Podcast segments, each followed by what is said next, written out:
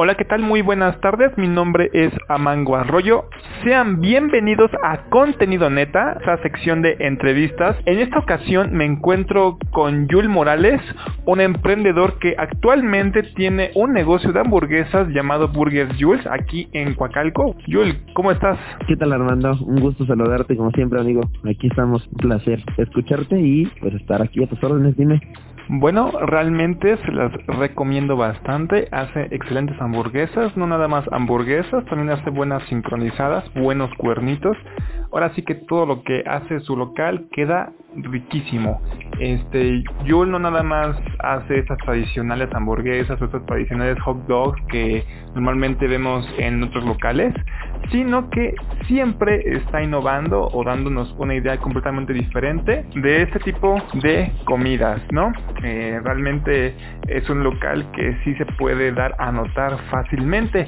Platícame, Yul, eh, ¿cómo surge toda esta idea de las hamburguesas? ¿Por qué decidieron comenzar a vender y hacer un negocio que se llamara Burgers Jules, por ejemplo, y vender ahora sí que lo esencial, hamburguesas, hot dogs, sincronizadas, etcétera?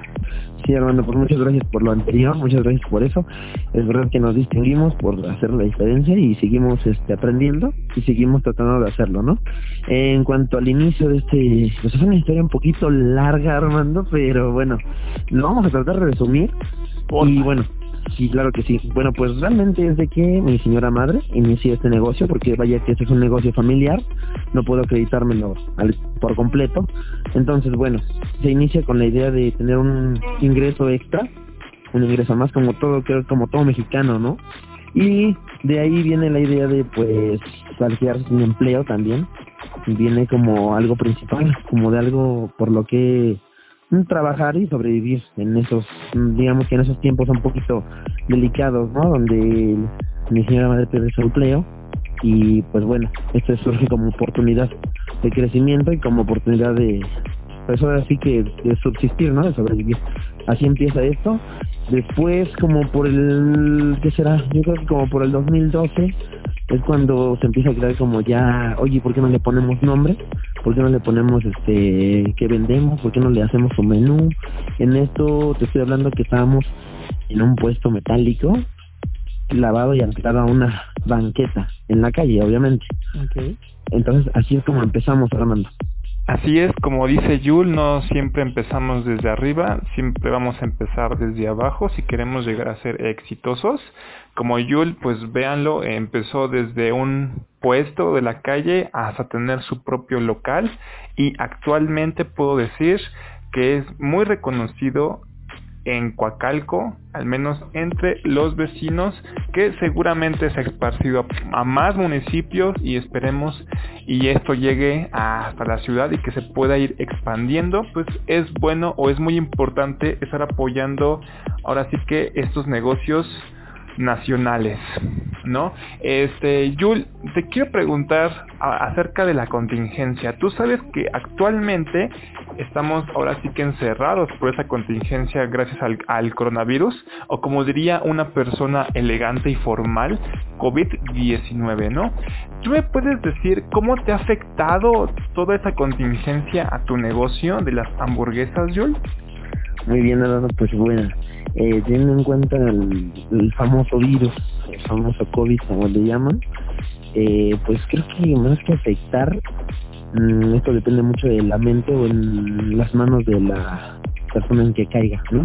Yo creo que ahorita más que afectarme ha sido para mí una importante, importante, para la redundancia, oportunidad de crecimiento. La verdad es que me ha ayudado, no me ha perjudicado como mucho y con esto no me estoy eh, como tratando de elevar, ni tampoco sobajar, ni eh, subestimar a los demás, ni nada así, y tampoco hacer de menos al resto de negocios y al resto de rubros, ¿no?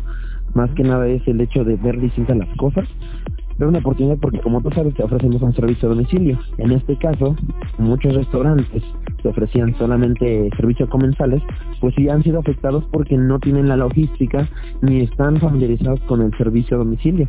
Mismo que a mí me funciona desde siempre, me ha funcionado más. Tenemos, tenemos en cuenta de que de 20 ventas, 17 son a domicilio, el resto eran para comer aquí, como le llamamos. Entonces, la verdad para mí... Eh, se ha complicado en algunas situaciones por los insumos, quizá, por los negocios o los proveedores que eh, terminan labores o acortan sus horarios de entrega, pero de ahí en fuera para mí ha sido una gran oportunidad de crecimiento, de ventas y de darme a conocer con, pues, con más personas, más allá del municipio de Coacalco. Esto sí es lo que me ha ayudado Armando, ¿cómo ves? Ah, ok, entonces me estás diciendo que otros negocios de comida, por ejemplo, eh, han estado fracasando porque no han sabido explotar todo esto de los servicios a domicilios, todas estas tecnologías, vaya que puedan pedir eh, su comida. Eh, tú me estás diciendo que tú lo has usado a tu favor y no nada más desde ahorita, ¿no? Tú lo empezaste a usar desde siempre. Entonces, realmente ellos no, no han tenido ese crecimiento económico y han tenido una, pérdida más grande por no haberse adaptado al tiempo en el que nos encontramos. Así es, Armando, así es, y como te repito, o sea, de manera respetuosa no digo que no estén listos o que, pero creo que todos, ¿no? Nos agarró por sorpresa, a unos más que a otros. Hay gente que incluso cerró establecimientos, estamos, estamos hablando de bares, que dependen de solamente dos días de trabajo para poder subsistir y pagar una renta pues bastante considerable, ¿no? Entonces a eso me refiero, hay también restaurantes que ofrecen buen servicio y todo, pero pues en la cabeza se les ocurrió este enviar a domicilio y no porque no lo pudieran hacer, sino porque ofrecen otro tipo de servicio y este es el servicio al cliente directamente a mesa, ¿no? Entonces, este, yo creo que es eso nada más, el hecho que los agarró por sorpresa y obviamente no tienen pues la experiencia ¿no? Como lo que tenemos nosotros, que estamos hablando que ya tenemos más de 10 años repartiendo a domicilio, así que creo que eso es a lo suficiente como para que pues sí nos veamos un poquito afectados algunos y otros más aprovechados, ¿no? Aprovechando esta situación, que es mi caso.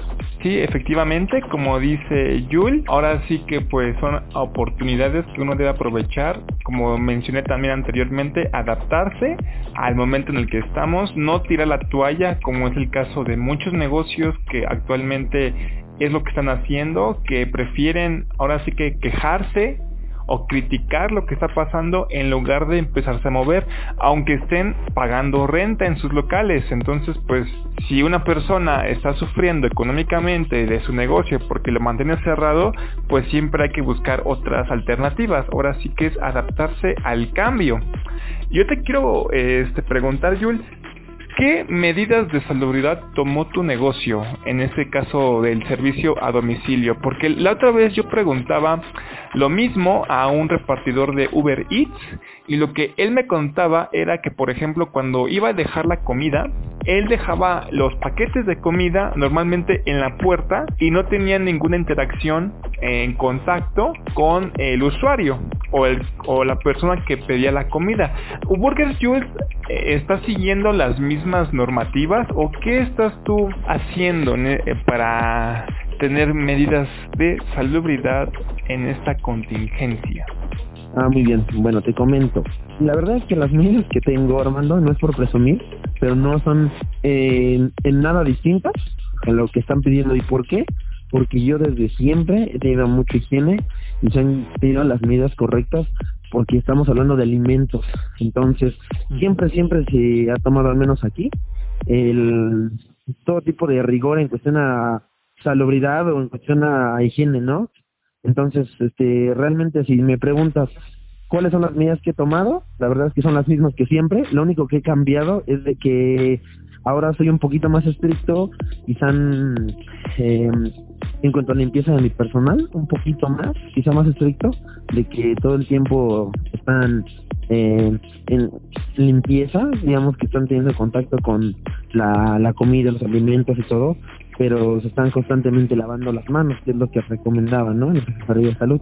Sin embargo, pues mira, si te puedo especificar algo, todo, todo siempre en cocina se usa una copia, se usa una gorra, se usa un uniforme obviamente y también un cubrebocas. Entonces, esto siempre, siempre ha sido utilizado, ¿no?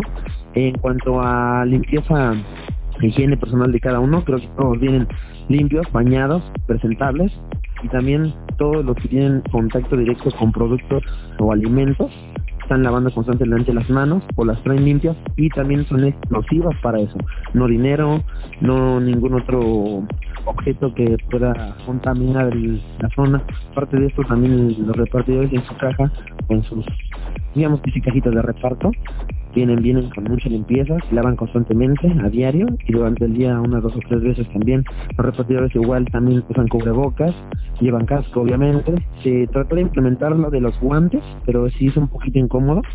Aparte de que en sí el, el producto, el alimento ya viene bastante bien empaquetado y con las medidas de higiene que te comentaba anteriormente. Entonces, por mucho eh, dudo que esto sea un parteaguas para que puedan contaminarse o pueda llegar a haber cierta infección o que yo no cumpla con los estándares de limpieza, ¿no? Que requiere un restaurante. Efectivamente, como dice Yul, tiene mucha razón. Eh, no por ser la contingencia nos obliga a comenzar a hacer medidas de salubridad en nuestros negocios, pero como dice él, realmente lo saludable es que hubieran estado haciendo todas estas medidas desde antes de la contingencia, siendo pues que son negocios o locales que tratan con comida. Entonces, pues aquí podemos ver un negocio que hace las cosas bien con un negocio que tal vez por ejemplo vayamos en la calle y podamos decir vaya este sí está haciendo las cosas mal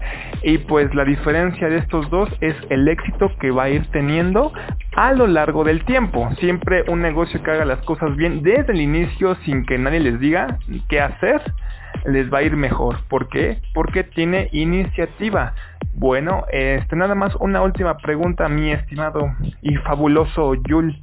Este, ¿me puedes decir acerca tú de la comodidad de tus empleados? Tú utilizaste una palabra clave que es que se sentían incómodos, por ejemplo, con los guantes o con el cubrebocas, por ejemplo. Yo he visto, eh, yo, o yo he pasado por puestos donde venden tacos o tortas y los que están preparando la comida a veces el cubrebocas los ponen abajo de la nariz o hasta abajo de la boca porque se sienten incómodos o se sienten sofocados. ¿Tú qué me puedes decir al respecto acerca de la comodidad de tus empleados al utilizar todos estos equipos de para mantener una medida de salubridad estable porque es muy fácil respetar las reglas pero pues eso en algunos negocios implica violar la comodidad de sus eh, trabajadores, ¿no? ¿Tú cómo logras la comodidad, Yul? Ah, ok, muy bien Armando, pues es un buen punto, algo pues que podría pasar por desapercibido, ¿no? Algo como medio, este, quizá no interesante o no relevante, pero la verdad es que sí es muy importante. Eh, esto desde que se usó y desde que se implementó esta medida, este, todos hemos tratado de estar cómodos. ¿En qué aspecto? ¿Sabes qué? Se hacen cubrebocas de tela, porque yo no puedo tener el cubrebocas echable, me produce comezón, etcétera, sudo. Entonces, teniendo en cuenta esta comunicación con la gente y con los empleados, se les está dando los, digamos que los requerimientos necesarios la, los cubrebocas ellos, por ejemplo, en este momento ya se volvió una tendencia el cubrebocas, entonces ahorita ya hay de todos los sabores y colores, así que en este caso, este, el personal si porta cubrebocas incluso pues adquiridos por ellos mismos para mayor comodidad, y que en este caso de que pase eso, la verdad es que no, no pasa, ni siquiera las personas que están en plancha, y con mucho más razón las personas que están en plancha no pueden tener ese gran error, ¿no? Además de que podrán respirar y todo, porque sí podrán bajarse un poco el cubrebocas en, ocasiones, pero te repito que la limpieza es fundamental aquí y no se pasa por desapercibida. Así que le seguimos, le seguimos inyectando eso. Y bueno, pues no, no, no, hasta ahorita no ha sido un problema, realmente no. Así es, como menciona Yul, siempre es importante tener un diálogo con tus trabajadores, saber cómo se sienten, cómo se encuentran, o sea, realmente decirles que sigan las normativas de salubridad, pero ver lo, lo mayor posible, pues eh, cómo hacerlos sentir cómodo para que no se comiencen a volver eh, locos. También, pues esto sería todo. Yul, muchas gracias por la entrevista. Esta entrevista nos deja algo muy claro y es que Mm, primero, que los negocios de comida realmente tenían que estar siguiendo todas estas normativas de salubridad porque están tratando con comida. Entonces, eso hace un ambiente limpio, ¿no?